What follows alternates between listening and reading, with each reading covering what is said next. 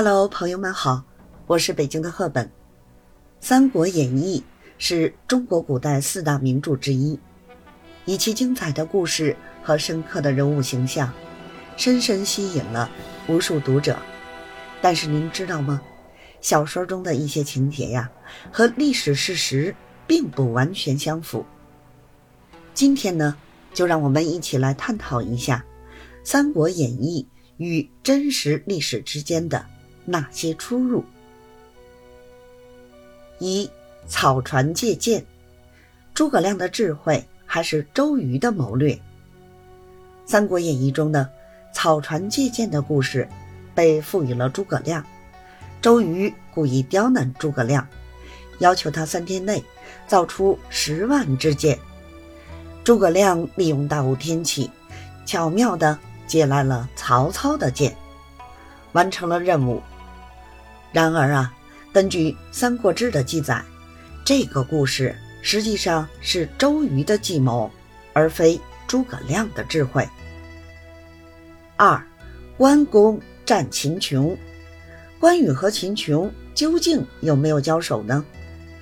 在《三国演义》中，关羽和秦琼交手多次，但事实上两人活动的时间相差了约二百年。关羽是东汉末年蜀汉名将，而秦琼呢是唐朝时期的名将，两人生活在不同的时代，不可能交手。三，赤壁之战。英勇的东吴将领们，你们在哪里呢？《三国演义》中，赤壁之战主要是蜀汉和魏之间的较量。然而呢，根据《三国志》记载，这场战役中，东吴的将领们发挥了重要的作用。例如，黄盖献策火攻曹军，以及甘宁等人阻击曹操的追兵，东吴将领。在这场战役中的英勇表现不应被忽略。四，刘备的仁德。小说中的刘备与历史上的刘备有何不同呢？《三国演义》中，刘备被塑造成一个仁慈、道德高尚的君主。然而呢，历史上的刘备并非完全如此。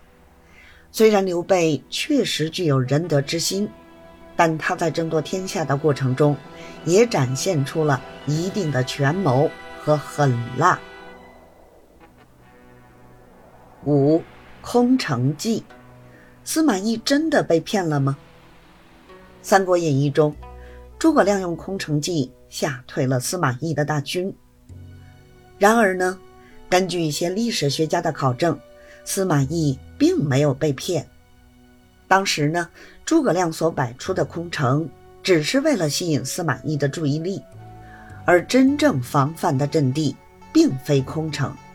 司马懿为了保存实力，避免陷入埋伏，选择了撤退。由此可见，《三国演义》中的空城计故事其实是一种文学手法。六，阿斗的智商，扶不起的阿斗。真的扶不起吗？